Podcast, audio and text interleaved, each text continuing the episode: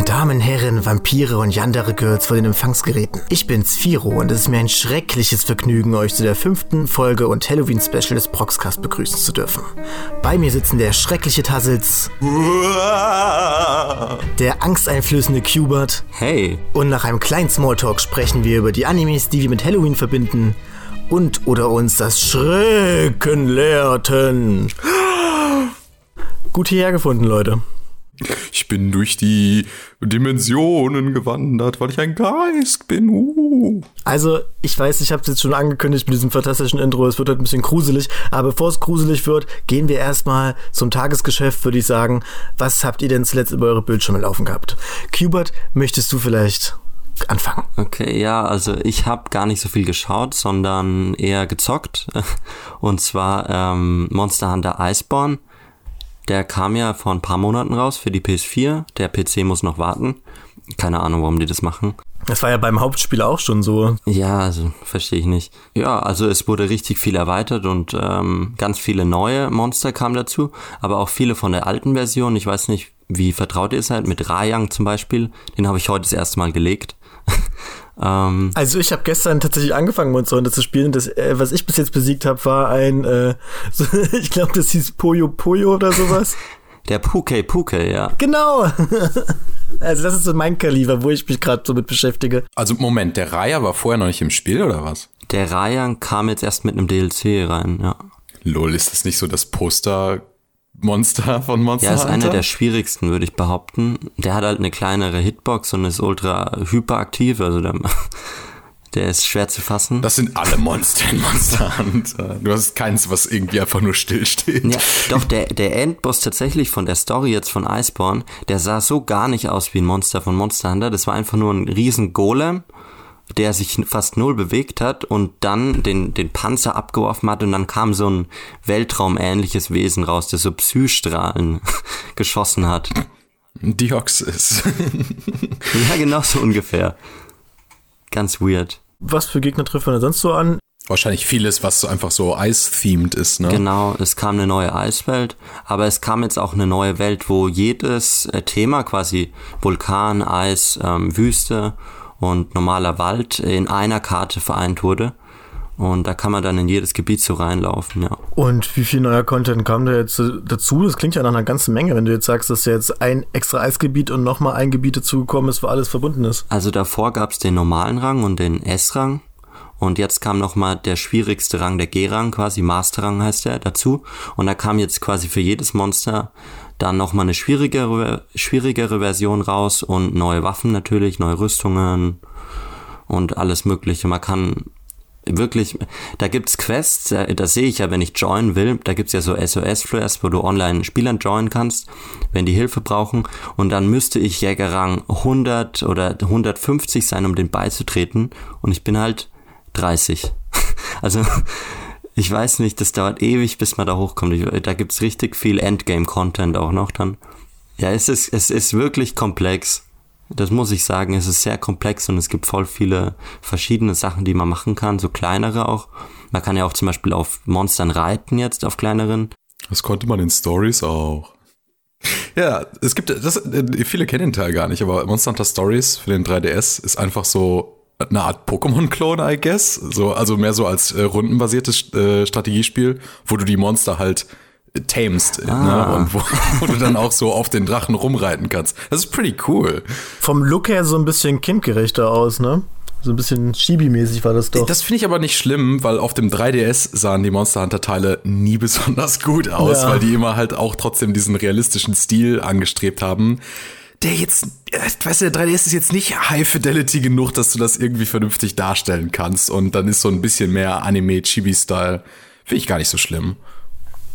Ja, cool. Also ich habe auch auf jeden Fall Bock, das zu spielen. Ich denke mal, bis es für den PC rauskommt, habe ich noch das Hauptspiel hoffentlich mal durchgespielt. Und das ist der perfekte Einstieg, denke ich mal. Tassels, wie sieht's denn aus bei dir? Was hast du denn so gesehen, gespielt, gemacht in letzter Zeit? Ich habe noch nicht viel von dieser Season angefangen, aber schon direkt den richtigen Anime getroffen, nämlich Beastars. Ah, das ist ein guter Anime, meine Freunde. Ich war im Vornherein schon gespannt auf den, einfach ich habe das schon mal erklärt, aufgrund der Tatsache, dass es ungewöhnliches Charakterdesign ist und das kommt meistens in Begleitung zu ungewöhnlichen Animes. Er ist tatsächlich gar nicht mal so ungewöhnlich, also das bis auf die Tatsache, dass die Charaktere alle Tiere sind und jetzt nicht nur irgendwie Tiermenschen, sondern schon so sehr, sagen wir auf der Furry-Skala sehr furry. ähm, bis auf die Tatsache ist das Setting trotzdem relativ normal. Ne? Also die Schule oder also es ist ein Schulsetting mit Drama, mit äh, äh, Liebesgeschichte zwischen dem Hauptcharakter und noch äh, einem, einem Mädchen und so etwas. Aber das wird alles so gut umgesetzt. Ich äh, hatte schon viel von der visuellen Umsetzung erwartet, weil es ja von Orange ist, die letztes Jahr ja überzeugt haben mit äh, hier Hoseki no Kuni wo alle auf einmal auf die Barrikaden gegangen sind und dachten, wow, unfassbar, CG-Anime sieht gut aus oder so etwas. Ähm, sehe ich hier eigentlich eine direkte Fortsetzung. Sie gehen das völlig anders an als andere Studios irgendwie. Also wenn du meistens an CG-Anime denkst, dann denkst du an diese sehr robotischen Charaktere, die sich so mal so zweimal, zweimal bewegen oder so etwas und den Mund auf und zu machen. Bei bei dem Anime sieht das echt schon aus wie Motion Capture oder so etwas. Ich glaube nicht, dass es wirklich Motion Capture ist, aber sie sind so, sag ich mal, permanent irgendwie in Bewegung, dass es mehr wie so eine Videospiel-Cutscene oder so etwas aussieht. Und ich finde, in dem Kontext ist es sehr viel einfacher, sich auf das CG einzulassen, weil man sich einfach denkt, ja, das, das kenne ich. So diese Art von Bewegung auch, wie sich die Charaktere verhalten und so etwas. Äh, das kenne ich. Und der Anime nimmt dann halt auch echt Stärken daraus. Also es gibt einige Szenen, die sind so inszeniert, wie du das in einem klassischen 2D-Anime nicht hinbekommen würdest oder so etwas. Ob das jetzt die, die Kamerabewegung selbst ist, die gerne mal so ein bisschen durch die Umgebung fliegt oder so, oder so einen tollen Panning-Shot oder sowas macht, äh, oder oder generell einfach Einstellungen, die nicht gut funktionieren. Also ich habe unter meinem Freundeskreis schon echt so viel das, das, das Directing gelobt und irgendwie einfach nur random Screenshots reingeschickt und gesagt, oh, das Compositing ist hier so gut. Der, man sieht den einen Charakter so und den, äh, den Hauptcharakter Legoshi sieht man nur im Spiegel, aber man kann trotzdem sehen, dass er im Spiegel animiert wurde und der andere auch, was halt nicht schwer ist, wenn es 3D-Modelle sind, weil dann, da musst du nicht zweimal animieren, du musst nur ein Modell einfach nochmal spiegeln über einen Computereffekt. Aber das nutzt man dann halt aus und ähm, im Endeffekt führt das dazu, dass sich das halt weniger anime-mäßig tatsächlich anfühlt und mehr einfach so ein Zwischending zwischen einer Videospiel-Cutscene und so Live-Action, sag ich jetzt mal, irgendwie. Ohne jetzt irgendwie so diesen Quirk-Anime zu verlieren, weil es halt super extravagante Charakterdesigns sind mit diesen ganzen Tieren und so etwas. Ähm, ja, aber im Kern ist es eigentlich gar nicht so ein ungewöhnlicher Anime. Wenn man die Tiere, sag ich mal, wegnimmt, dann erkennt man auch so eine ziemlich eindeutige Art äh, Allegorie, die da erzählt werden will, mit, mit Pflanzenfressern, äh, die praktisch jetzt ähm, vorsichtig in der Gegenwart von Fleischfressern sind, weil die sie ja irgendwie angreifen könnte und so etwas. Und wenn man da mal so zwei Sekunden drüber nachdenkt, kann man das auch auf Menschen übertragen irgendwie und was damit gesagt werden will. Ich bin gespannt wie er diesen, diesen Social Commentary so vorträgt, der Anime. Aber bisher, alleine schon wegen der Inszenierung, bin ich echt guter Dinge. Was ist denn ja jetzt generell die Prämisse so jetzt storytechnisch? Da habe ich noch gar nicht so richtig viel mitbekommen. Ein Schuldrama, würde ich jetzt erstmal sagen. Und äh, der Hauptcharakter, Legoshi, oder Legoshi oder Legoshi, ich bin mir nicht sicher. Zumindest ähm, ist ein Wolf, der im Dramaclub äh, mithilft irgendwie. Aber er ist, er ist nicht jetzt Schauspieler oder so etwas, er ist im Hintergrund und so. Und äh, innerhalb dieses Dramaclubs gibt es ein, ein Unglück und einer der Schauspieler wird angegriffen offensichtlich von einem Fleischfresser und dann ist an dieser Schule, wo eigentlich, sag ich mal, die Tiere sich miteinander vertragen sollen und das ist irgendwie, also diese ganze Tiergesellschaft basiert darauf, dass äh, irgendwie ein Vertrag geschlossen wurde, dass die Fleischfresser dürfen den Pflanzenfresser nichts mehr antun und so etwas. Ähm, und dieses Ver Verhältnis ist jetzt irgendwie gestört und alle sind so ein bisschen auf Zack und denken sich, uh, wer könnte verantwortlich sein, dass dieser Schüler gestorben ist? Und Legoshi selbst hat auch Probleme, sag ich mal, sein Temperament äh, äh, äh, zu zügeln und äh, ja, Drama ensues, sag ich mal. Also ich werde mir das, denke ich, auf jeden Fall reinziehen. Das läuft jetzt in der Season, also wahrscheinlich kann ich noch gut drauf aufspringen. Ich habe zurzeit äh, tatsächlich einen Anime geschaut, der schon ein bisschen älter ist und den habe ich tatsächlich wegen dir geguckt, Hubert. Und zwar war das Inuyasha. Da habe ich nämlich dann bei Netflix gesehen, dass das da äh, zur Verfügung steht und da habe ich das ein bisschen gebinged, habe jetzt noch nicht so viele Folgen geguckt, vielleicht irgendwie so zwölf oder sowas. Und ich muss sagen, ich bin da auf jeden Fall wieder drin. Also ich meine, ich habe das das letzte Mal vor, was weiß ich, zwölf Jahren oder sowas gesehen und wusste dementsprechend bis auf die Grundprämisse so gut wie gar nichts mehr. Und es holt mich, holt mich richtig, richtig ab zur Zeit. Was ich besonders schön finde, ist halt, dass das Spiel zwischen den Hauptcharakteren Kagome und Inuyasha, ich hätte jetzt irgendwie erwartet, dass das wie klassisch bei Animes das jetzt halt so ist, dass Kagome eigentlich nur in den Kämpfen dumm daneben steht und nichts macht. Aber tatsächlich war es jetzt in den ersten Folgen jedenfalls so, dass sie eigentlich in jedem Kampf auch irgendwie was zu tun hatte. Was zwar immer eher so eine Support-Rolle, sage ich mal, aber sie stand halt nicht nur dumm rum und war dann auch nicht nur Damsel in Distress, sondern hat dann auch mal im Bogen was geschossen oder auch mal irgendwie eine schlaue Idee gehabt oder sowas. Die Kagome wird ja dann zu so einer Bogenschützin. Du hattest es ja auch schon, die Kikyo, die hast du bestimmt auch schon gesehen. In der ersten Folge ist sie ja direkt. Genau, und die Kagome ist so ein bisschen daran angelehnt. Also die, die hat auch so ein bisschen Priesterinnenfähigkeit, irgendwie so ein bisschen äh, Spirituelles und äh, gegen Dämonen halt. Das ist ja der, der Feind in der Welt. Ja, also die Kagome ist schon in Kämpfen auch dabei. Aber Feind ist halt leicht gesagt. Ich finde es ja, ich finde es auch sehr schön, dass die Dämonen auch sehr äh, vermenschlicht werden. Also ich hatte jetzt letztens hatten die den Kampf gegen diese beiden Donnerbrüder, falls du dich an die noch erinnerst. Mhm. Und da ist der eine halt mega sad, wenn sein Bruder dann stirbt. Ist dann halt auch nachvollziehbar sauer auf Inuyasha, weil der halt, ja, seinen einzigen Bruder gekillt hat. Das fand ich cool. Es ist halt nicht nur dieses, uh, ich bin jetzt der böse Dämon. Hm, ich find's auch cool, dass ähm, es ist quasi nicht nur Isekai, weil Kagome ja in der Welt ist, sondern auch so, Inuyasha geht ja auch mal in die Menschenwelt. Ich weiß nicht, ob das bei dir schon war. Ähm, und der Cast ist halt klasse. Ich mag Miroke, der Mönch. Das ist ja mit dem schwarzen Loch in der Hand, ne? Weil der ist bei mir jetzt noch gar nicht eingeführt. Aber ich freue mich schon richtig auf den, weil ich den von früher halt noch kenne und fand den eigentlich immer am geilsten. Ja, und der, der Storystrang mit Inuyashas Bruder auch, ne? Mit und der kleinen Rin. Es hat schon viele coole Charaktere. Gut, dann würde ich sagen, kommen wir doch jetzt mal zum nächsten heißen Eisen. Wie wär's denn mal mit den News? Der Woche. Genau, wie jedes Mal haben wir auch heute wieder eine fantastische Auswahl an News dabei. Also ich habe jedenfalls eine tolle News dabei. Ich hoffe, dass ich, also ich spreche jetzt nur für mich. Ich hoffe, das ist bei euch auch so. Ich habe extra eine schlechte genommen. Um meine News aufzuwerten im Vergleich. um, um, um den Grusel hier zu verbreiten. Der Grusel steht bald an. Wir müssen, müssen nur durch die News schaffen, Leute. Und dann können wir hier. Was macht man eigentlich gruselig? Schreien, heulen? Ich weiß es nicht. ich sitze zu Halloween eigentlich alleine immer in meiner Dusche und dusche mich so lange, bis, ich, bis der nächste Tag anbricht. Das mal jeden Tag. Gut, Tassels. Dann zeig doch mal deine schlechte, schreckliche News. PA Works, wir kennen sie, wir mögen sie, hat mal wieder einen neuen Original-Anime angekündigt, nämlich Apare Ranman.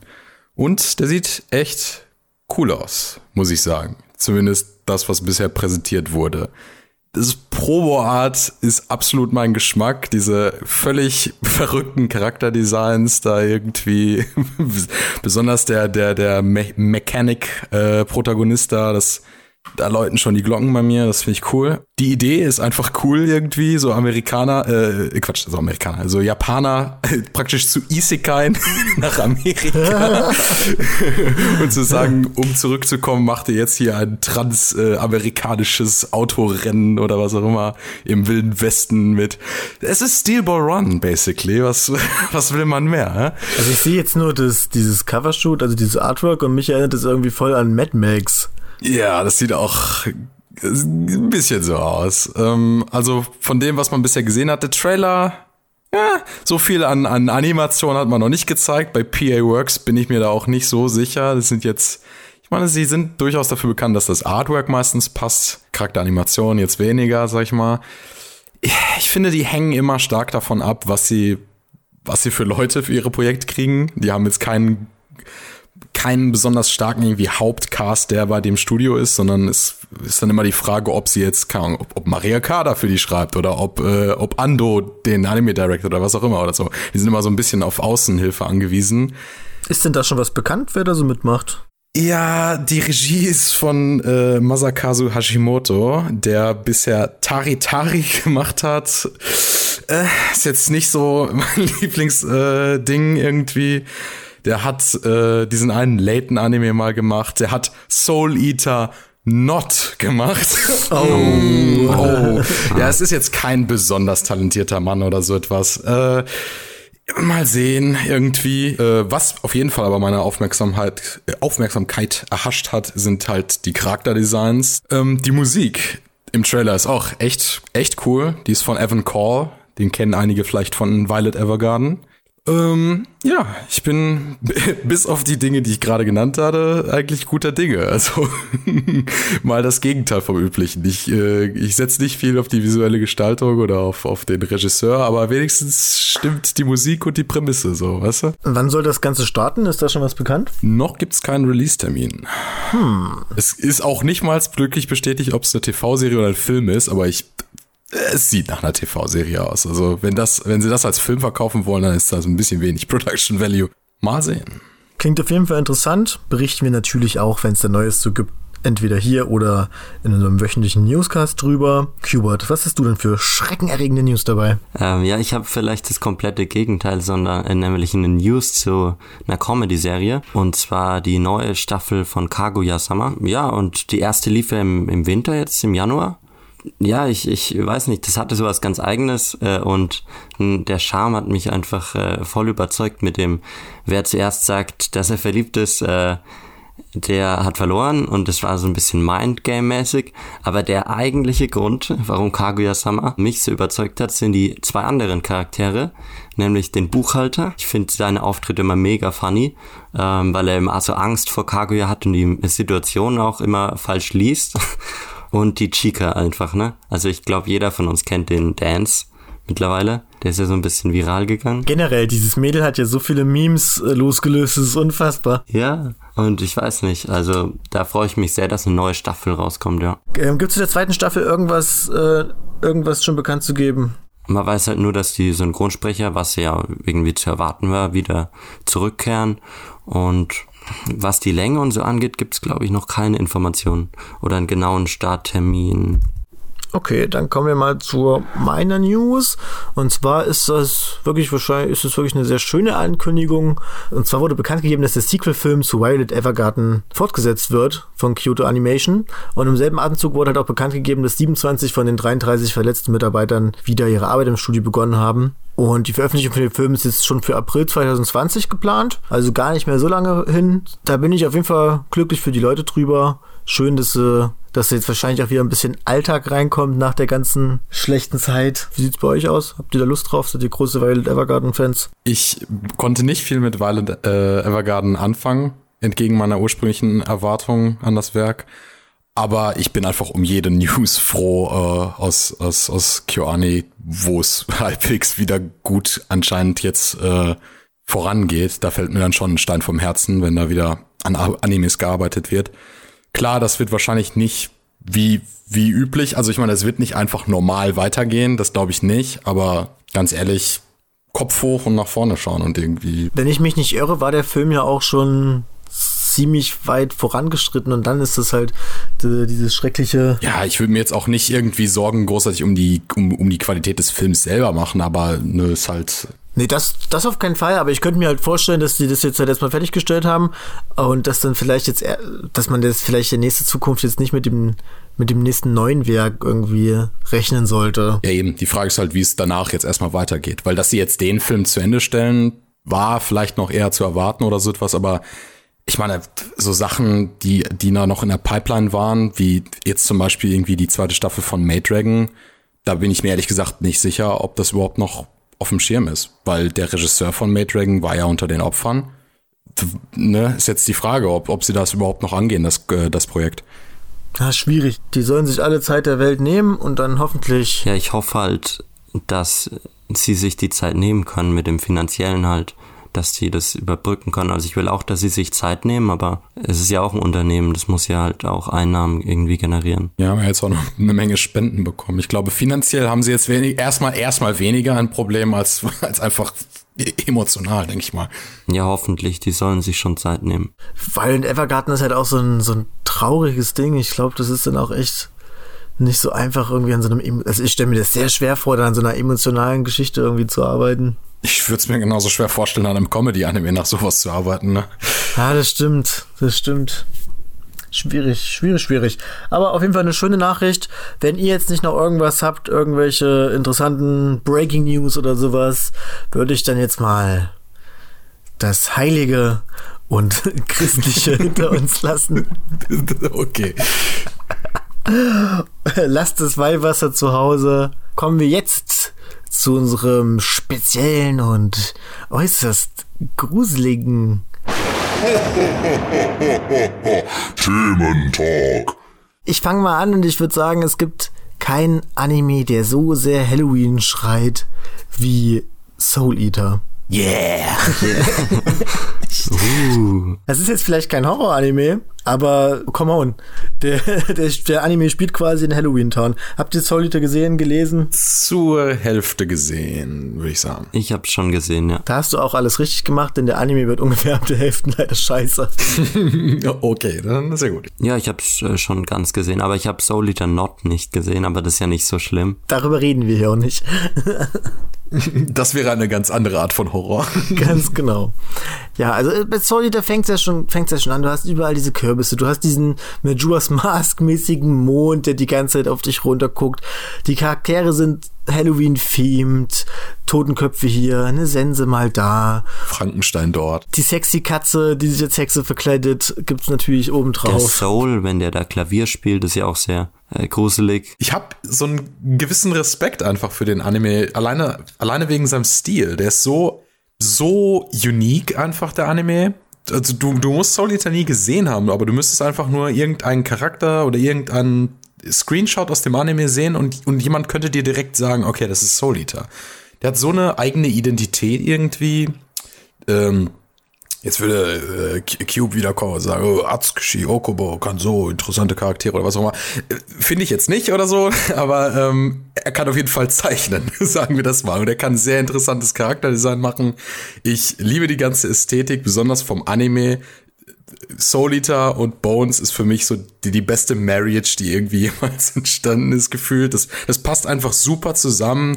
Diese super dynamischen Einstellungen immer, dieses, äh, das passt so gut zusammen auch einfach mit diesen coolen Charakterdesigns, die immer so auf so, auf so ein Hardcore-Coolness getrimmt sind, aber nicht so, vielleicht nicht unbedingt moderne Coolness, sondern mehr so diese 2000er Hip-Hop-Coolness irgendwie, weißt du? So diese, Ja, vor allem eine Coolness, die sich nicht so ernst nimmt. Das ist halt alles mit so einem Augenzwinker. Absolut, absolut. Und der Stil ist halt, das ist halt wirklich, wie du schon sagst, der ist unique. Der gefällt auch vielen, aber das ist ein bisschen auch ein Stil, der so ein bisschen die, die Massen, Massen spaltet. Also ich kenne auch viele Leute, die, die damit gar nichts anfangen können, tatsächlich. Ich finde, er gleicht in dem Sinne ein bisschen äh, One Piece. In dem Sinne, dass es ist ein Stil, den man direkt erkennt und wo man auch direkt sagt, okay, das ist Anime, obwohl das wie kein wirk nicht wirklich wie irgendein anderer Anime aussieht. Bei beiden Werken. Also es ist so, so, so alleinstehend irgendwie und trotzdem klar als Anime zu identifizieren. Und ich glaube, bei beiden Werken ist das auch mit hauptverantwortlich dafür, dass sie so beliebt sind. also ich will Soul Eater jetzt keine inhaltliche Qualität unbedingt absprechen. Vielleicht ein bisschen. Aber alleine die charakterliche Ästhetik sagte schon so viel irgendwie über den Charakter irgendwie. Du, du brauchst nur einmal Souls Grinsen sehen und du weißt so, ja, okay, der Typ ist so und so drauf irgendwie. Jeder einzelne Charakter einfach, der, der, Schu der Schulleiter, der, der Typ mit dem, äh, mit dem, wie hieß der, mit dem, der immer Probleme hat mit seinen Haaren da, der, die nicht äh, parallel sind. Ach, ach äh, Death the Kid. Death the Kid, genau. Death the Kid. Was ist das für ein Name alleine? Das ist der geilste. Motherfucker. Ich liebe es. Das ist halt auch so dieses, dieses Augenzwinkern Coolness irgendwie. So einen Charakter zu haben, der Death the Kid einfach heißt. Er hat diesen mega geilen Namen, diese geile Ästhetik und ist halt so ein krasser Ganzlinger. Aber von der Persönlichkeit ist halt eigentlich eher so wie Thaddeus von SpongeBob. Thaddeus ist ein guter Charakter, finde ich. ja, ich, ich liebe Thaddeus. Maka ist einfach auch eine super coole Nuss. Ja, Maka ist cool, obwohl ich die teilweise auch ein bisschen bisschen annoying finde, muss ich leider zu meiner Schande sagen. Also ich finde sie schon cool die meiste Zeit. Echt? Aber findest du sie annoying? Ich finde, der Cast hat so viel mehr Leute, die auf Dauer wirklich schlimm sein können. Blackstar ist so, ugh, I don't know. Ich, ich finde, der ist noch am, von, von denen noch am meisten irgendwie so der, der schreiende Shonen-Charakter irgendwie. Am Anfang schon, die, die spielen ja so ein bisschen mit. Der wird jetzt zum Ende hin auch düsterer. Ja, wie gesagt, ich hab's ja nicht zu Ende geschaut. Hubert, hast du noch irgendeinen kurzen, kleinen Gedanken zu Soul Eater? Willst du es vielleicht noch haten oder sowas jetzt zum Schluss? Nee, aber der, der Charakter Excalibur ist schon auch sehr hängen geblieben. Den finde ich gar nicht so nervig, wie die meisten Leute finden. Nee, ich finde ihn richtig lustig. Da gibt's so ein 10 Stunden YouTube-Ding auch, so eine Schleife. Also das ist, das sind jetzt so Folgen, die ich beim Rewatchen jedes Mal übersprungen habe, aber beim Echt? ersten Mal gucken fand ich das mega witzig. Aber noch ein zweites Mal konnte ich mir das wirklich nicht geben. Ich weiß, aber der ist so absichtlich, der ist halt absichtlich nervtötend Ja. und bei anderen Charakteren finde ich das eher, dass sie so, hm, zum Beispiel ein anderer Charakter, der ja auch noch so absichtlich nervtötend ist, ist ja der, der Vater von Marker, der einfach, was, was für ein Loser dieser Typ einfach, ne? aber irgendwie finde ich das dann halt charmant bei ihm, wie, Ja, wie der abgefragt der auch so ist irgendwie. Wie, wie der mit seinen Escort-Mädels rumhängt und sich darüber beschwert, was er für ein schlechter Papa ist. Das ist wirklich, wirklich sehr lustig. Gut. Dann lassen wir den Spaß und das Fröhlichsein doch jetzt aber mal hinter uns, oder? Oh, jetzt wird's ganz düster.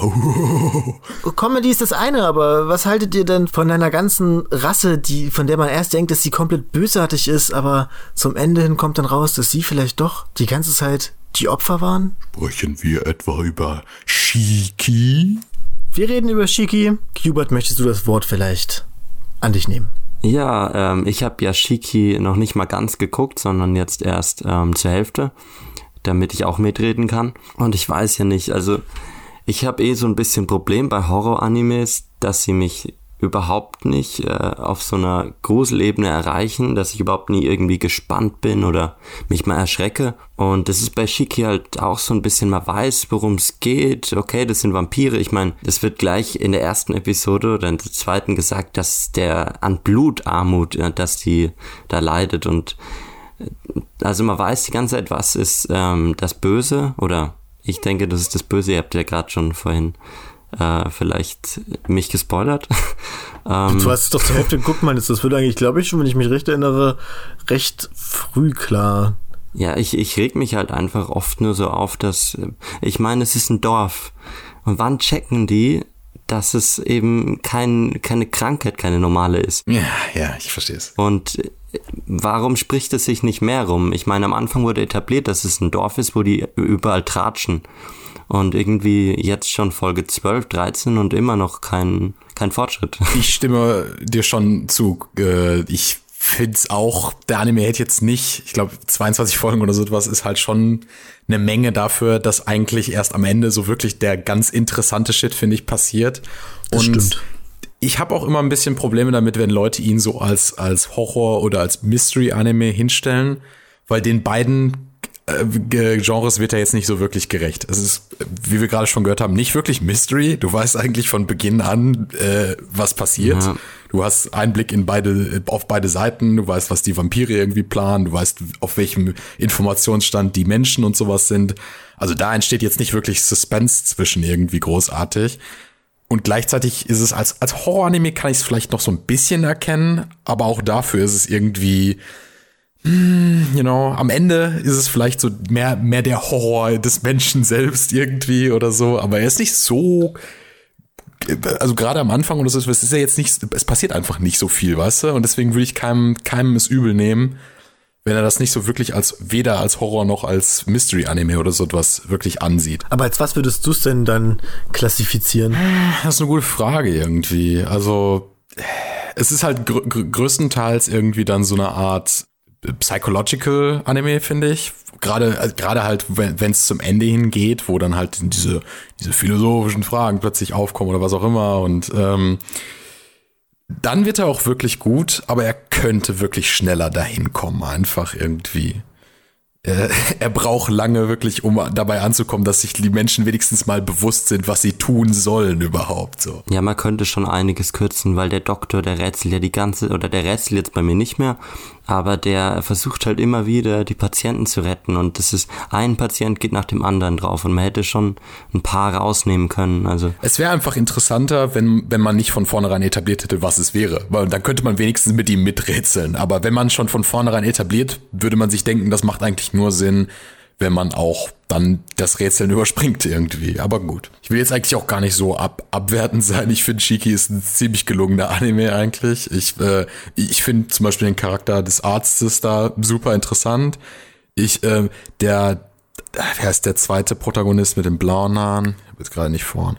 Egal. Auf jeden Fall, der, den finde ich nicht so interessant. Der hat so seine Momente manchmal. Es geht. Sein Arc ist einfach nicht so interessant wie der des Arztes, finde ich. Ist es der Yuki, auf den die pinkhaarige stand? Genau, genau. Ja, da dachte ich auch einfach wieder Mirai Nikki, weil das so eine pinkhaarige ist, die die ganze Zeit Yuki schreit.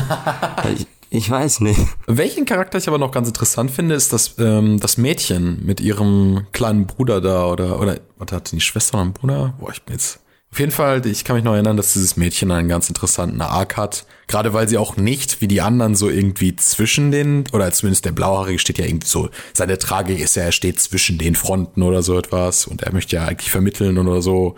Der Arzt ist ja klar auf der Seite der Menschen und, äh, und die kleine äh, Vampir-Lady, die äh, übrigens super Voice-Performance von Aoyuki. Ich liebe Aoyuki und dieses Lachen. das ist geil. Ist auch mit, mit Abstand mein Lieblingscharakter aus der Serie. Also ich habe generell so ein Fable für so äh, kleine, so kleine Mädchen. oh, oh, oh. Nein, ich verstehe, was du meinst. Mich, äh, um und Kragen. Ja, ich bin auch absoluter Fan von so Lolita-Mädels. Und ich meine, sie ist ja viel älter eigentlich. Also was? Also, äh, Officer, she's 300 years old. Nein. ähm, auf jeden Fall. Äh, wo war ich jetzt gerade stehen? Achso, ja, sie ist auf, der, auf jeden Fall ja auf der Seite der Vampire, sage ich jetzt mal. Und dann hat dieses, dieses Mädchen auf der, auf der Menschenseite irgendwie noch so eine interessante Position, die ich nicht in anderen Animes irgendwie sehe, wo sie nicht wirklich Teil des Konflikts ist, sondern einfach nur so irgendwie Empathie irgendwie an den Tag bringt und sowas. Und es ist wirklich schwer zu beschreiben irgendwie. Die ist jetzt auch keine große Rolle oder so, aber irgendwas, irgendwie ist sie mir hängen geblieben. Aber Cuba, ich höre schon raus, du findest den Anime nicht so toll. Nee, ich weiß nicht. Er, er hat mich halt enttäuscht. Ich hatte andere Erwartungen. Das ist halt immer so das Ding, mit was ich reingehe. Ich habe mich gefreut auf einen guten Horror-Anime und ich, ich weiß auch nicht. Vielleicht sind Vampire auch ausgelutscht. Also ich kann auf jeden Fall dein, dein Sentiment verstehen, Kubert, aber äh, ich würde, wenn es dich jetzt nicht super stört, trotzdem irgendwie bis zum Ende da bleiben, weil ich hatte das gleiche Gefühl und dann hat das Ende aber noch so ein, in mir ein Gefühl geweckt nach dem Motto, okay, das war doch worth irgendwie so wenigstens. Ich will schon auch wissen, wo es jetzt hingeht. Also das Ende holt wirklich viel raus. Also ich weiß noch, dass ich den stellenweise auch nicht wirklich so toll fand, aber das Ende war wirklich, wirklich gut. Also gerade so die letzten Folgen, ich glaube, das zieht sich ja auch, glaube ich, über so zwei, drei Folgen. Ja, ist halt einfach dann, dann, dann komplette Carnage irgendwie. aber das denke ich mir halt auch so, das hätte man, ich weiß nicht, ob es vielleicht so einen Effekt gehabt hätte, wenn man es länger gemacht hätte oder so etwas. Aber das hätte man einfach schon früher ansetzen können, finde ich. Ich finde, sie hätten den Anime einfach ein paar Folgen kürzen sollen. Also das wär, hätte auch super mit zwölf Folgen funktioniert. Als ich im Vorgespräch mit Kubert schon kurz drüber geredet habe, war ich eigentlich auch fest davon ausgegangen, dass der zwölf Folgen hat. Ich war jetzt mega überrascht, dass der so lange ist. Ja, man denkt sich auch so, was ist eigentlich, was passiert eigentlich so von Folge, keine Ahnung, fünf bis 15 oder sowas? Hätte ich jetzt überhaupt keine Ahnung irgendwie. Nochmal, was ich ganz gut finde, ist aber, dass die so konsequent mit den Toten umgehen. Und zum Beispiel in der letzten Folge ist bei mir auch der Yuki jetzt gestorben. Also es kann halt jeder jeder sterben. Das finde ich. Mehr oder weniger halt, ne? Ja. ja, das ist das Ding. Aber du hast schon recht, es fängt ja schon damit an. Der, der, Anime beginnt ja eigentlich so, dass man denkt, dass das pinkhaarige Mädchen der Hauptcharakter ist. Dann stirbt sie erstmal und ist ja auch erstmal eine Folge lang oder so halt erstmal weg. Ach ja, genau. Das fand ich auch toll. Das war noch vor diesem, haha, wir killen mal Ned Stark am Ende der ersten Staffel. Hey, jetzt hast du, ich, wollte es, ich wollte es noch gucken. Nein, Spaß. Nein. also, das will man auch nicht gucken. Es kommt nicht aus Japan.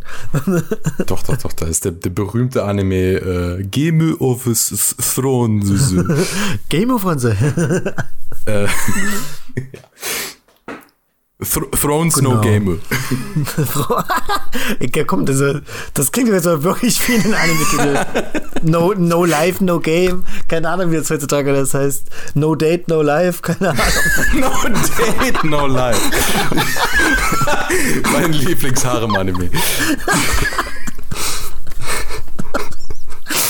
äh. ähm. Genau, wo, wo waren wir stehen geblieben? Hat auch irgendwer was beizusteuern zu dem Vampir-Mensch-Drama Shiki. Bevor jetzt irgendjemand so smart ist und das in den Kommentaren schreibt, ja, wir wissen, dass das äh, Leichendämone sind und keine Vampire, wir geben keinen Fick drauf, okay? Möchte von euch vielleicht jemand nochmal irgendwie eine Serie in den Raum schmeißen, bevor ich jetzt äh, zum nächsten gehe, was ich auf dem Zettel stehen habe? Ich hätte jetzt äh, über süße Mädchen wäre ich jetzt zu Enma Ai gekommen eigentlich.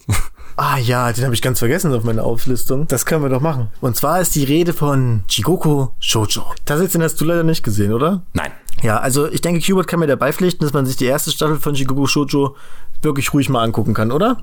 Ja, ist ein Original-Anime, der ja sehr episodisch aufgebaut ist. Also ja, mein Punkt ist halt, ich finde die zweite und die dritte Staffel schon leider nicht mehr so gut. Die zweite geht, finde ich noch. Das ist halt das Höllenmädchen, das hat irgendwie so seinen, seinen Charme und ich muss zugeben, wenn die, die Ei, die holt, also das Prinzip ist quasi, von Shigoku Shoujo, dass ähm, Menschen so sehr leiden, dass sie sich dazu entschließen, ähm, auf eine Website zu gehen und einen Namen da eintippen und es funktioniert dann ähnlich wie in einem, in einem Death Note, dass sie dadurch die Person dann umbringen. Aber der, der Haken ist, dass sie selber, wenn sie dann sterben, einen, eines natürlichen Todes, in die Hölle geschickt werden. Da landen dann quasi den, den man hasst in der Hölle und man selbst aber auch nach seinem Leben. Wenn man jemanden verflucht, dann gräbt man zwei Gräber. Ja, genau so. Es ist auch so ein bisschen, es hat mir keine Angst gemacht, sondern man sieht halt, wie, was für Arschlöcher einfach die, die Personen in den Folgen sind und man freut sich, dass sie jetzt endlich sterben. Also, also am Anfang noch, zum Ende hin, sind es halt, sterben die Leute da teilweise für solche kleinen Bagatelle, wo du dir so denkst, das ist doch jetzt Satire, oder? Da passieren dann so Sachen wie, du hast vergessen, mich von der Schule abzuholen, stirb in der Hölle. es ist halt leicht, einen Namen einzutippen, ne? Also gerade in der dritten Staffel, aber ich fand es auch fantastisch. Baut halt auch ein Mysterium auf. Man möchte wissen, wer diese NMI ist. Man möchte wissen, wer ihre Gefolgsleute sind. Leider wird das Mysterium in meinen Augen nicht so toll aufgelöst und die Serie wird schlechter, so mehr man über diese Charaktere erfährt. Ich weiß nicht, ob du das ähnlich empfunden hast oder. Ja, es hat halt pro Staffel eine 26 Folgen und irgendwann hat sich's auch ein bisschen ja, genau, also das ist wiederholt sich irgendwie. Ich habe zu dem Anime tatsächlich eine sehr schöne Anekdote, die ich jetzt gerne mal erzählen würde. Und zwar war ich mit meiner Familie im Urlaub. Mein Bruder war zu dem Zeitpunkt, weiß ich nicht, wie alt wird er gewesen sein, zehn oder sowas. Und ich habe da halt in diesem Urlaub Jigoku Shoujo geguckt. Und diese Webseite, die du eben schon angesprochen hast, ich weiß nicht, ob das heutzutage noch geht, aber damals konnte man die wirklich aufrufen im Internet. Und zwar auch wie, wie im Anime nur 24 Uhr auf die Sekunde genau. Und ich habe das vorher mit einer Freundin geplant und habe ihr gesagt, hier schreib mir mal fünf Minuten nach um zwölf per ICQ falls es noch wer kennt, äh, dass deine Rache angenommen, dass meine Rache angenommen wurde und nenn dich mal Enma Ai bei ICQ. Und dann habe ich meinem Bruder davon erzählt, habe ihm von dieser Webseite erzählt und meinte, hey, guck mal, ich habe von so einer Webseite gehört, da kann man wohl irgendjemanden verfluchen, wenn man den da reinschreibt. Und hab, der hat es mir nicht geglaubt und war halt die ganze Zeit schon so mega angespannt. Und dann habe ich das probiert mit der Webseite kurz vor zwölf, ging nicht, meinte, hm, funktioniert nicht.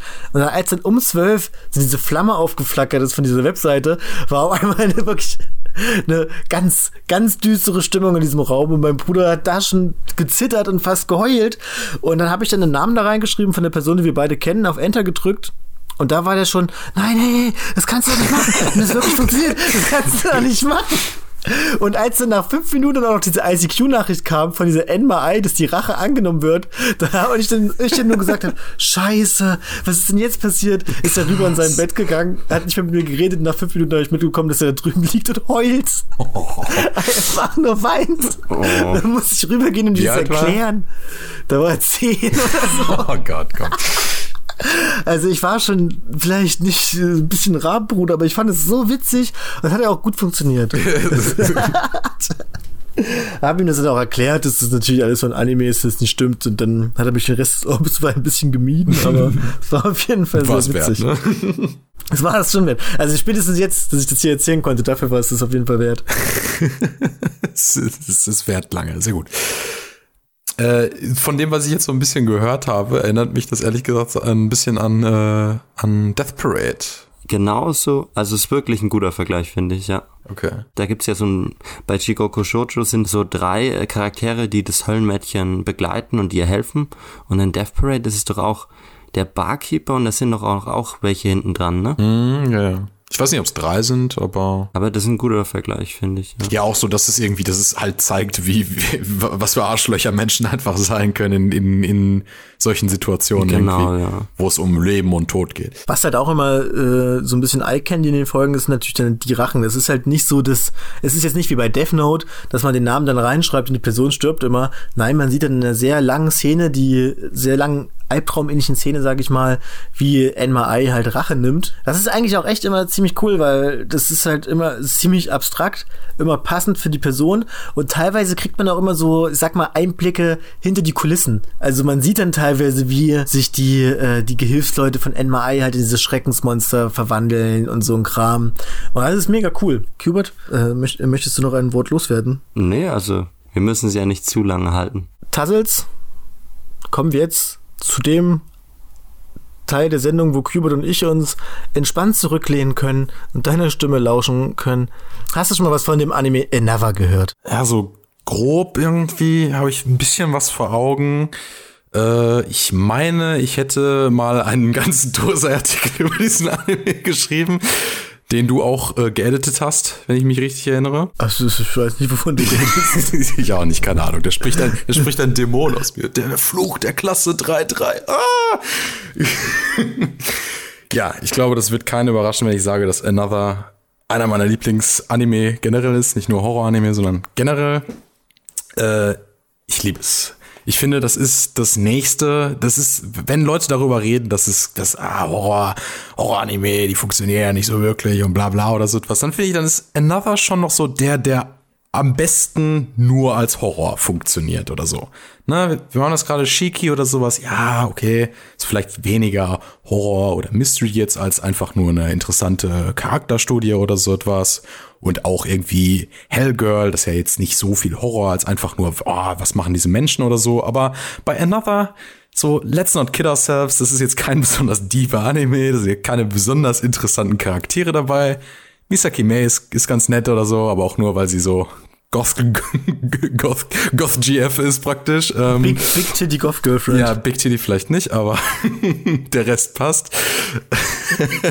äh, aber ansonsten ist der Anime einfach super atmosphärisch, äh, super directed. Ich liebe den, den Regisseuren, den Tsutomu Mizishima, der ja wahrscheinlich eher für Girls and Panzer bekannt ist, aber der einfach einer, einer der unterschätztesten Regisseure tatsächlich im Business ist. Einfach weil er vielleicht nicht so einen erkennbaren Stil oder so etwas hat, aber wenn er sich an ein Projekt dran setzt, egal ob das jetzt irgendwie ein Comedy-Anime ist, ob es ein Horror-Anime ist, ob es ein Action-Anime ist, delivered.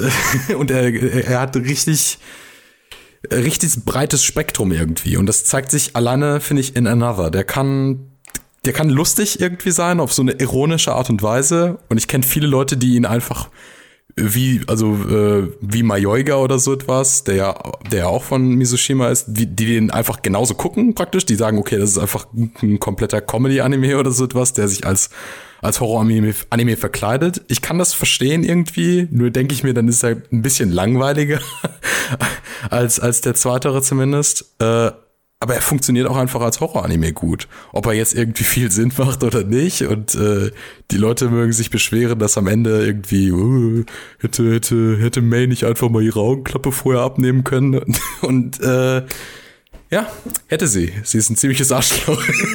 aber der Anime funktioniert deswegen ganz gut. Aber ich muss sagen, ich fand den, den Plot-Twist äh, gar nicht so schlecht am Ende. Also als dann rausgekommen ist, wer denn... Ja es ist jetzt auch nicht, also ich meine, man kann es halt schwer voraussagen, weil der Anime einem halt absichtlich Informationen enthält. Aber gleichzeitig denkt man sich dann auch so, what? Ja, also dafür hat es auf jeden Fall gereicht, also für so diesen typischen Twist-Moment. Ja, es, äh, für diesen, allein für diesen Entertainment-Faktor ähm, das hat der Anime einfach drauf. Auch wie er so viele Stereotypen aus dem Horrorgenre rausnimmt, nicht nur aus dem Anime-spezifischen jetzt, sondern wie er ständig auch Sachen zitiert, wie so, so, so klassischen Horror auch, wie irgendwie Edgar Allan Poe und, und Stephen King wird super viel zitiert irgendwie. Allein diese ganze Idee mit dem, mit dem Fluch ist, ist so, das könnte straight up aus so einem, aus so einem Stephen King Buch, finde ich, kommen. Auch dass dann nie wirklich das, äh, bei einem Stephen King Buch würde vielleicht der Fluch dann irgendwie ein Clown sein oder sowas oder sie irgendwie sich manifestieren. Ja, der Fluch wäre irgendein Mystery-Ding, was das alles komplett kaputt macht. Stephen King, die Stephen King-Aufklärungen sind immer so scheiße. Die Sache ist, er, er orientiert sich vielleicht weniger an tatsächlich den Stephen King Büchern als mehr wie die Filme teilweise aufgebaut sind. Zum Beispiel Shining. Ich sehe viele Parallelen zwischen den beiden. Bei The Shining ist ja zum Beispiel der Vorteil, bei der, bei der Kubrick-Adaption, dass der nicht so lächerlich ist, muss man ja sagen. Also das, ich weiß nicht, ob ihr das originale Shining kennt, aber da greifen, ja. da werden die teilweise von, von Büschen angegriffen und sowas und so. Also die Tiere im, im Schnittgarten oder so werden lebendig und also da passiert schon richtig crazy shit oder so etwas. Der Kubrick Shining hat ja auch mit dem Stephen King Buch nicht mehr wirklich so viel zu tun. Er benutzt es halt einfach nur so als, als das Setting und die Charaktere sind irgendwie da, aber was erzählt wird, ist irgendwie was anderes. Und ähm, ich finde, wie Another funktioniert, ist, ist ähnlich, dass einfach so diese, diese Grundelemente, die man von Horror kennt, sind da, aber es wird so sehr abstrakt irgendwie damit umgegangen. Alleine wie der Fluch irgendwie so funktioniert, dass irgendwie so, so Final Destination mäßig Sachen passieren, aber es dann doch nicht nur auf Gore ausgelegt wird ist eine sehr interessante Mischung, die Leute, glaube ich, echt oft unterschätzen, wie, wie gut es dann doch tatsächlich am Ende irgendwie funktioniert. Für mich heißt Horror halt auch so ein bisschen dieses, dieses Gänsehautgruseln. Ist das bei dir passiert, als du den Anime geguckt hast, oder war das reines Entertainment? Beim ersten Mal mehr noch als bei den Rewatches. Beim ersten Mal, wenn man vielleicht wirklich noch nicht so wirklich weiß, was vor sich geht, finde ich schon, dass man so ein bisschen Gänsehaut haben kann. Ich muss sagen, als ich ihn gesehen habe, habe ich ja auch immer schön so nach Mitternacht im dunklen Raum und sowas geguckt. Das macht schon viel aus, finde ich. Äh, ich würde es auch jedem empfehlen, das wirklich mit guten Kopfhörern zu hören, weil der Soundtrack teilweise echt sehr basslastig ist und äh, ich könnte mir vorstellen, dass wenn jemand das so mal eben auf seinem Tablet nebenbei guckt, dass es halt nicht ansatzweise den Effekt hat. Ne? Aber ja, gut, ich, ich würde es jetzt auch keinem übel nehmen, dass wenn er schon äh, schon der, der jaded Anime-Fan ist, der schon alles gesehen hat, dass er sich davon jetzt nicht so beeindrucken lässt. Ich war relativ ähm, unvoreingenommen noch. Ich habe noch nicht sowas wie Higurashi oder, oder, oder was auch immer gesehen, die das, die das dann doch schon auf meiner Stufe besser machen. Und es hat mich dann doch schon beeindruckt irgendwie an dem Punkt in meiner Anime-Fan-Karriere. Hubert, ähm, du hast jetzt noch gar nichts dazu gesagt. Hast du Another gesehen? Ja, ich habe es auch gesehen und ich finde, der, der Vergleich zu ähm, Final Destination ist schon ganz gut. Er, ähm, es, es gibt schon viel Blut, also so unnatürlich viel Blut. Wovon redest du? Etwa von dem Lehrer um, ähm. oder was? Nein. Uh, ich meine, hast du schon mal einen Menschen im echten Leben ausbluten sehen? Du kannst das doch jetzt gar nicht sagen, ob das unrealistisch ist. Das stimmt. Aber ich, ich weiß nicht, ich finde eben, dass man genau das Unbekannte noch hat und man weiß nicht, was jetzt los ist oder den Twist am Ende. Das macht schon viel aus von der Atmosphäre her und generell, also ich hatte auch, ich habe den auch nachts geschaut, weil ich finde, bei Horror bin ich schon so ein bisschen, ja, äh, wie heißt es, so ein bisschen abgestumpfter und ich will aber trotzdem bei Horrorfilmen Angst haben, weil ich gucke ja auch keine Comedy-Filme und versuche nicht zu lachen. Also ich will mich schon darauf einlassen und dann muss man halt auch vielleicht bei Horror ein bisschen die Begebenheiten anpassen, so nachts und mit Kopfhörern. Und äh, Another war einer der wenigen Animes, die mich gekriegt haben, atmosphärisch halt, wegen der Musik auch, wie Tesla es gesagt hat und ähm, der Look, das ist so ein bisschen düsterer. Ich habe vorhin nochmal die erste Folge geschaut und da, da wurden ja auch immer wieder die Puppen eingeblendet und das war schon so weird und. Man muss echt die Hintergründe auch loben in dem Anime. Also ich habe gerade so ein bisschen auf PA Works rumgehackt, aber wenn sie eins können, dann das so irgendwie, so diese äh, Belichtung und, und, und Stimmung einfach in einem Shot irgendwie einfangen, so. Und die Stadt ist schon echt immer so sehr bedrückend, wenn man da so die, die Einstellung sieht von den rostigen äh, Geländern oder was auch immer. Das hat schon Stimmung. Also atmosphärisch finde ich es auch wirklich sehr stark. Also gerade, wo du jetzt die erste Folge angesprochen hast, die macht es, finde ich, richtig gut, einen da irgendwie so atmosphärisch reinzuholen, vor allem, weil man da halt ja auch noch überhaupt nicht weiß, in was für eine Richtung geht's jetzt, äh, was ist jetzt überhaupt das, vor was ich Angst haben soll, was hat dazu führt, dass man irgendwie vor allem so ein bisschen Angst hat. Ich finde, ein gutes Beispiel dafür ist diese, man geht ja in der ersten Folge mit May zusammen in diesen Puppenladen oder was das da war und diese, die Besitzerin, die da oben sitzt, die fand ich mega creepy irgendwie beim ersten Mal schauen. Also im Endeffekt war es ja eine ganz normale Frau, die wurde ja auch nie wieder irgendwie aufgefasst oder sowas, aber ich dachte da das ist halt. die Mutter von ihr. Oder nee, Quatsch, die, äh, die, die, die Ziehmutter, naja, die, wie heißt es, ähm, Stiefmutter, sorry. Ach so, okay, das wusste ich schon gar nicht mehr, aber die fand ich auf jeden Fall super creepy. Und dann auch diese ganze Puppenästhetik. Man weiß jetzt nicht, ist May vielleicht auch nur eine Puppe oder sowas? Uh, ist sie die tot? Aber das Mysterium wird halt auch super erhalten, ne? Also ich meine, man, man kann jetzt sagen irgendwie, also manche werfen dem dann so vor, höre ich manchmal so, ja, die, man wird ja so ähm, absichtlich in die Richtung verführt, dass man denkt, dass das wäre der Twist oder was auch immer oder so. Aber wenn man ihn halt rewatcht, denkt man sich, es gibt schon so einige Momente, wo das, wo, wo, wo das Foreshadowing so richtig gut gemacht wird oder so etwas. Wo du jetzt zum Beispiel über die Stiefmutter geredet hast, wo sie in dem Laden sitzt und dann einfach sagt irgendwie, äh, lass dir ruhig Zeit, du bist der einzige Gast hier. Und dann trifft er aber im Laden auf May und du denkst dir so, uh, was heißt das wohl, wenn er der einzige Gast ist? Ist May gar nicht da? Bildet er sich das alles ein? Aber am Ende macht es halt alles Sinn, dass es genau so gesagt wurde. So. Und ja, das, das Foreshadowing ist, wie du gesagt hast, richtig gut, weil ich finde generell, bei einer Serie ist ja nochmal was ganz anderes als bei einem Film, den, den, die Spannung zu erhalten. Bei einem Horrorfilm hast du deine 90 Minuten, ne? Und äh, das ist eine abgeschlossene Handlung. Aber bei einer Serie, die geht über zwölf Folgen zum Beispiel, die Länge ist viel länger und es gibt immer einen Cut nach jeder Episode. Und da finde ich schon dramaturgisch einfach viel schwieriger, so eine Horrorserie gut umzusetzen. Und äh, wenn Another den Twist zum Beispiel zur Hälfte gemacht hätte, ich weiß nicht, das hätte überhaupt nicht funktioniert und hätte der Serie, glaube ich, nur geschadet. Ja, es ist halt so ein eigentlich ein typisches Problem, weil das führt natürlich dazu, dass man halt das im Vorfeld schon ahnt, dass dieses klassische, am Ende kommt dann bestimmt der krasse Twist oder sowas. Und oft ist es dann halt auch so. Und das führt halt meistens dazu, dass man, keine Ahnung, so viele Red Herrings, die da irgendwie gestreut werden oder so, dann halt nicht mehr für voll nimmt. Wobei man ja schon sagen muss, dass es am Ende dann doch noch mal viel mehr drunter und drüber geht, als man sich's vorgestellt hätte. Ja, das stimmt. Also dann setzt er ja dann doch noch mal einen drauf. Das äh nicht, nicht uh, ungleich zu Shiki.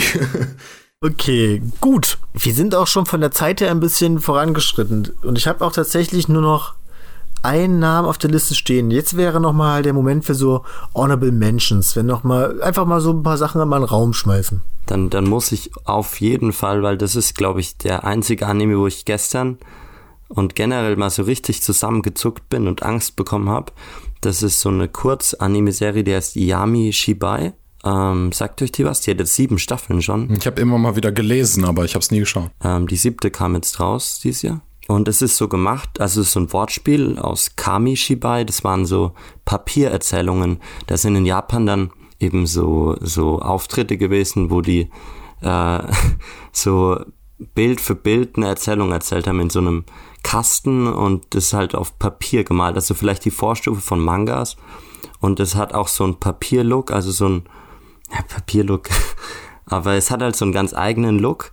Und die Jumpscares und generell die Stimmung, die da erzeugt wird, die ist richtig gut. Aber ist es dann auch wie diese alten Papierdinger gemacht? Also ist das quasi so Bild für Bild? Nee, das wird schon ein bisschen flüssiger gemacht, aber generell ist wenig Animation. Also es ist auch viel Standbild. Und das ist halt schade, dass es nur, glaube sechs Minuten pro Folge immer so hat. Aber so den Style und die Stimmung, ich weiß Sieht nicht. mega gut aus. Also ich habe mir gerade mal nebenbei ein bisschen was dazu aufgerufen. Schade, dass es mir vorbeigegangen ist bis jetzt. Sieht richtig gut aus. Der konnte mich äh, gestern ein paar Mal wirklich erschrecken, muss ich sagen.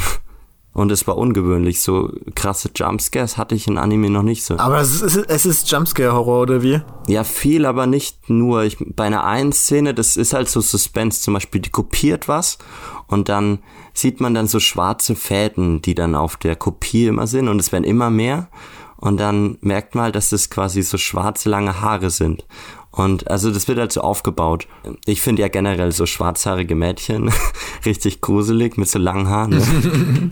haben, haben Kultur in Japan. Die ist zu empfehlen, die Kurzserie, ja. Dann kommen wir jetzt äh, zum Highlight des Abends zu dem Anime, der auch abgesehen vom Genre Horror bei mir jedenfalls auf jeden Fall ganz oben ist. Und zwar reden wir von Higurashi no Naku Koroni. Yeah. Hinyane Hanehi. Bei Higurashi streiten sich natürlich die Geister. Ist es jetzt Horror? Ist es schon Mystery? Oder ist es noch viel mehr? Ich würde auf jeden Fall sagen, dass es viel mehr ist. Aber einen Horroraspekt hat es trotz dessen. Und zwar einen ziemlich ausgeprägten. Und zwar bekommt der Anime das hin, so ein bisschen Angst vor Dingen zu machen, die erst als wholesome und gut und beruhigend und lustig und freundlich etabliert wurden und gibt dann die ganze Zeit so ein gewisses Gefühl von Paranoia. Gerade so in den ersten Folgen kommt man halt wie der, wie der Hauptcharakter Keiji neu in dieses Dorf quasi und lernt die Dinge auch so ein bisschen kennen, hat halt diese etablierten Freunde von ihm, wo man so denkt, die sind alle mega nett, mega witzig, so Klischee, Anime-Girl-Tropes, alle eigentlich nur am Gags machen, mega lustig und so. Und äh, das Ganze kriegt aber dann ganz schnell einen ziemlich düsteren Twist, wenn Keiji herausbekommt, dass vielleicht mehrere von seinen Freunden an einem Mordfall beteiligt waren. Ich will nur anmerken, ich find's lustig, dass du sagst, es fängt alles wholesome an, aber wenn ich mich richtig erinnere, ist die erste Szene von Higurashi, wie er ihn die Schädel einschämmert. Stimmt, stimmt. Gut, es fängt, stimmt, das ist, da hast recht. Das ist, das macht's ja eigentlich sogar noch ein bisschen krasser. Du siehst die erste Szene, die erste Szene ist, wie Keiji mit dem Baseballschläger auf jemanden draufhaut und man weiß nicht auf wen.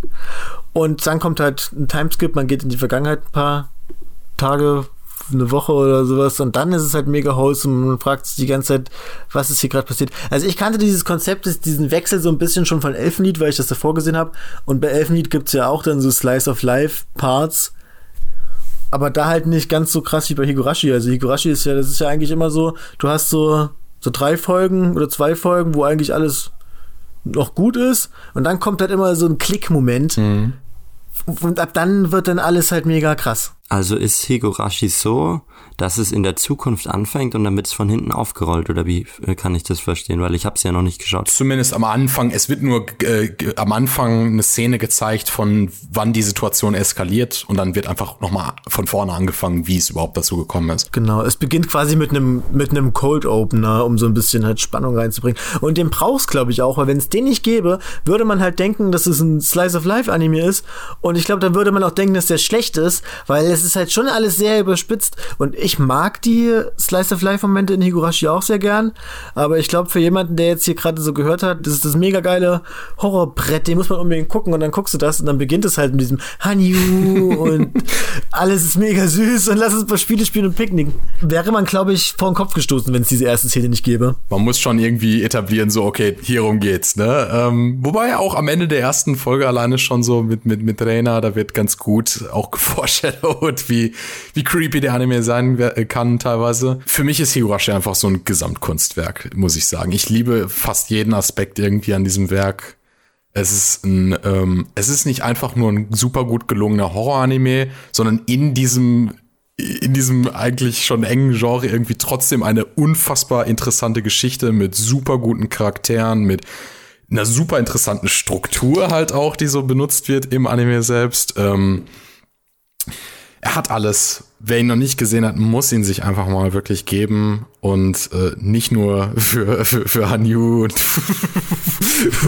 Mipa und auch nicht nur für den Gore, sondern für beides. Das, das zeichnet ihn aus, weil manche, manche stellen es manchmal so ein bisschen dar, als wären die Slice of Life Momente und so das, das Cutesy, was Higurashi hat, als wäre das nur Kontrastprogramm, so als würde das eigentlich nur existieren, weil der Anime sonst irgendwie 24-7 Leute wären, die sich gegenseitig die Köpfe einschlagen oder so etwas. Ähm, aber ich finde, das ist so viel mehr. Das ist so viel mehr äh, tatsächlich eine Stadt irgendwie oder dieses Dorf zu etablieren als eigentlich ein Ort, der so harmonisch ist, der so gut funktionieren könnte und dann immer, immer wieder zu sehen, wie so Schritt für Schritt die Situation immer komischer wird und irgendwas kippt dann immer, die Stimmung wird ganz merkwürdig auf einmal und auf einmal wird es von diesem eigentlich äh, Non-Non-Biori-Setting, sag ich mal, geht es dann plötzlich in so wirklich sehr, sehr, sehr bedrückendes, oh, jetzt bin ich gefangen im Talkessel, nächste Stadt ist 20 Kilometer weg und die Telefonleitungen sind nicht mehr am Laufen oder was auch immer. Das ist, finde ich, ein wirklich eine, eine, eine feine Gratwanderung, die der Anime immer läuft und wenn er dann kippt, dann aber richtig. Das ist schon. Man, man betont ja immer so den Gore, aber es gibt da, ich finde, der Gore ist nicht mal so das wirklich Gruselige daran. Du hast eben schon Telefonleitung angesprochen. Ich finde, ähm, also die schlimmsten und die gruseligsten Sachen bei Higurashi sind für mich fast mit immer diese Telefonate, weil es gibt da so ein paar Telefonszenen, wo du dir, wo das halt komplett schwankt. Von es beginnt mit so einem freundlichen Gespräch zwischen zwei Freunden, dann wird irgendwie eine Thematik angesprochen und dann schwankt es dann so langsam und wird dann halt so, so eine mega creepy Stalker-Gespräch mhm. irgendwie, wo man halt wirklich genau wie der, wie der Hauptcharakter Keiji dann sich halt denkt, was, was passiert hier gerade eigentlich, was ist mit mir los? Und dann blitzt's draußen natürlich und dann ist die Folge vorbei und man denkt sich, oh Gott, jetzt will ich auf jeden Fall die nächste sehen. Der Anime wird gerne mal so dafür auf die Schippe genommen, dass er nicht besonders gut produziert ist, einfach qualitätsmäßig, Studio Dean, ne, hauen die Leute gerne mal so einen drüber. Aber ich finde tatsächlich so die Charakterdesigns, die Gesichtsausdrücke, die Regie, das ist schon super stimmungsvoll, auch wenn er jetzt nicht super hochwertig irgendwie produziert ist. Er ist schon billig an einigen Stellen, gerade in der ersten Staffel, aber er das, das macht ihm gar nichts aus an der Stimmung irgendwie. Ich finde aber sowas wie Mimiken und sowas kommen halt mega voll gut drüber. Es ist halt alles sehr überspitzt und sehr hatte dieses Yandere-Trope, aber das wirkt einfach fantastisch. Aber ich finde es nicht so schlimm, weil es nicht dieses typische, also es ist nicht dieses Yandere einfach nur so, weil man diese Ästhetik mag, sondern die Charaktere haben so ihre Hintergründe. So, es ist jetzt nicht wie Yuno Gasai, haha, wir wollen einfach nur das Crazy Girl hier haben, die die, die jeder cosplayen will oder so. Und ich finde, ein, ein großer Teil des Horrors stammt, wie du schon selbst gesagt hast, nicht so sehr vom Gore selbst, so, es gibt manche Szenen, so hm, Fingernägel, so, vielleicht erinnerst du dich, das, das fand ich ein bisschen oh ja, ekelhaft. ähm, aber, äh, aber, aber vieles von dem Horror basiert tatsächlich so auch mehr so auf diesem, auf diesem psychischen Aspekt oder so, dass, dass, dass du Charaktere, die du irgendwie lieb gewonnen hast, siehst dabei, wie sie so in den Wahnsinn verfallen oder so, dass du, ähm, eine Szene, die mir immer so, ohne jetzt zu sehr zu spoilern, im Kopf geblieben ist, ist, äh, es gibt ja einen Arc, in dem Keiichi selbst, sag ich mal, so ein bisschen, ein bisschen den Bach runtergeht, sag ich mal, und äh, eine dumme Sache unternimmt und wie er dann so damit zu kämpfen hat und man das erste Mal so wirklich aus der Perspektive des Hauptcharakters sieht, wie jemand in den Wahnsinn verfällt und alles und irgendwie alles von diesem friedlichen Ort durch seine eigene Aktion irgendwie jetzt verfällt. Das ist, das hat mich irgendwie, das ist jetzt kein klassischer Horror irgendwie mit, äh, dass der Mord selbst irgendwie so brutal war, sondern so, so ein, so ein, so dieser soziale Druck, der dann auf einmal auf ihm ist und er denkt sich, oh nein, hat mich jemand dabei beobachtet, ich muss alles direkt beseitigen und so. Da habe ich richtig Angst mit dem, mit dem Täter auf einmal plötzlich gehabt, so. Ja, vor allem, weil man halt weil du halt, da halt auch dieses Mysterium so rumschwebt. Du, du, du siehst dann halt, was, ich, ich glaube, ich weiß, welchen Arc du meinst, und man weiß halt, was Keiichi da getan hat, und dann möchte Keiichi das ja auch, sag ich mal, irgendwie gerade biegen, irgendwie Beweise vertuschen und sowas, und dann kriegt er halt mit, dass es da nichts mehr zu vertuschen gibt, und dann weiß man halt nicht, ist er jetzt einfach nur wahnsinnig, oder hat irgendwer anders das gemacht und so, und das ist einfach, da fiebert man so mhm. mit. Da ist auch viel mit dabei von so, von so, du, du hattest es vorhin auch mal so angesprochen, von so Meta- äh, Sachen, die jetzt nicht nur von der Story her interessant sind, sondern die auch, finde ich, zum, zum Horror selbst beitragen. Weil diese Tatsache, wie die Serie strukturiert ist und wie du gerade über den Verlauf der ersten Staffel an Informationen rankommst, hilft der Serie wirklich, finde ich, sehr Atmosphäre aufzubauen. Die zweite Staffel ist ja dann sehr viel mehr mit Story tatsächlich und wo es dann ein bisschen stringenter durchgeht und die sagt, okay, hier ist jetzt irgendwie ein klarer Antagonist oder so etwas und wir müssen jetzt dagegen arbeiten oder so die erste Staffel macht das, finde ich, noch ein Stückchen besser, dass sie sich wirklich an der immer schön so an der Angel hat und du dir denkst, oh, okay, jetzt verstehe ich es gerade und dann kommt irgendwas und du so, okay, jetzt habe ich wieder keine Ahnung, was, was, die, was in diesem Anime vor sich geht irgendwie. Und dann denkst du dir wieder, hm, und das resultiert, finde ich, oder das, äh, das läuft so alles schön zusammen in dem äh, Finale der ersten Staffel, wo du irgendwie fünfmal gebaitet wirst und dann wieder so, nein, oder der Twist und dann war das doch kein Twist und dann so, weißt du, was ich meine? Mit den ja, ja. Aliens und Würmern und was auch immer. So, da bist du ja irgendwie, da bist du ja wirklich dreimal hinters, hinter, hinters Licht geführt und denkst so, aber, ach nee, oder doch, ach, das kann nicht sein, oder? Oder ist es das doch oder so? Und dann kommt irgendwie dann doch mal die letzte Szene und sagt dir so, oh, vielleicht doch. das ist schon echt gut, wie man da hinters Licht geführt wird. Das, das kann der Anime. Es ist halt einfach prinzipiell immer spannender halt vor Fragen gesetzt zu werden, als wenn Fragen beantwortet werden, weil dieses Fragen beantworten hat halt immer dieses, das, das, damit zerstört man ja das Mysterium quasi auch aktiv irgendwie. Und ich glaube, deswegen funktioniert die erste Staffel halt auch ein ganzes Stück besser, allein einfach aus dieser Mystery-Komponente. Ich würde nicht sagen, ein ganzes Stück besser. Ich mag in der zweiten Staffel einfach so diesen Fakt, dass du so viele Ah-Momente hast. Irgendwie so nach dem Motto, oh, okay, jetzt, jetzt begreife ich's. Und so, wenn der Konflikt dann ja etabliert ist, dann bist du ja auch schon irgendwie so hyped und denkst dir so, oh ja, jetzt, jetzt gegen das Schicksal hier am Kämpfen. Yes, ich bin bereit, so. das ist ja dann schon ganz cool. Aber ich gebe dir jetzt, ich, ich gebe dir recht, ich sitze auch lieber vor Rätseln als, äh, als an der Vorlesung oder so. Also Higurashi hat es jetzt zum Glück hingekriegt, größtenteils jedenfalls die Fragezeichen gut aufzuklären. Also da gibt's gibt's auf jeden Fall Werke, da hat das nicht so gut funktioniert. Aber bei Higurashi fällt mir jetzt eigentlich wenig auf, wo ich dann irgendwie mit der Aufklärung unzufrieden war. Also ich muss dazu aber auch sagen, als ich den gesehen habe, ich, das Lustige ist, ich habe in der Zeit, als ich den gesehen habe, so, ich glaube, das war, müsste so vier Jahre oder sowas her gewesen sein oder vielleicht nicht ganz so lange oder so, aber in, de, in dem Zeitraum habe ich viele Animes gesehen, die so ein bisschen mit diesem Meta-Prinzip herumspielen. Aber zum Glück war Higurashi der erste, den ich davon gesehen hatte. Und finde ich auch bis heute noch der, der, der das am besten macht. Und da war ich dann halt schon beim ersten Mal, als ich das gesehen habe, richtig baff von einfach, wie viel man damit machen kann. Und er reizt das ja schon wirklich sehr, sehr aus. Und danach habe ich dann zum Beispiel Sachen gesehen wie äh, Madoka Magica oder so etwas, wo das ähnlich angespielt wird, aber nicht ansatzweise mit dem, mit dem Detail oder so. Es wird halt auf keinen Fall so konsequent durchgezogen. Nee, nee. Aber ich finde es gut, äh, einfach, oder ich, ich bin glücklich, dass ich vorher das Prinzip zumindest noch nicht kannte, was in Anime gar nicht so selten ist eigentlich. Aber wenn man das dann schon so als erstes Beispiel von diesem System äh, kennt, ist es, ist es ziemlich beeindruckend, finde ich. Und das hat generell für mich äh, Geschichten erzählen in Form von Medien irgendwie verändert irgendwie. Ja, verändert. So, ne? Weil das ist auch bis heute noch das, was ich liebe. Deswegen liebe ich auch äh, zum Beispiel Nier Automata mega gerne. Ja, es kommt halt, wenn man, wenn man so mal drauf achtet, kommt es gar nicht mal so selten vor äh, oder so. Also ich zum Beispiel hatte ich auch erst danach äh, Haruhi Suzumiya geguckt, der das ja irgendwie in einem ganz anderen Kontext auch benutzt. Das war teilweise Qual. Gut, teilweise wird das Konzept sehr an seine Grenzen gebracht. Endless Aid, aber äh, ist mutig, mutig. Gab's vorher noch nicht auf jeden Fall. Kubert, du hast dir jetzt äh, viel angehört zu Igurashi no Naku Koroni. Ja, es ist schwierig für mich mitzureden, weil ich eben nichts weiß. Fast nichts. Ich kenne das Opening, das ihr gesungen habt.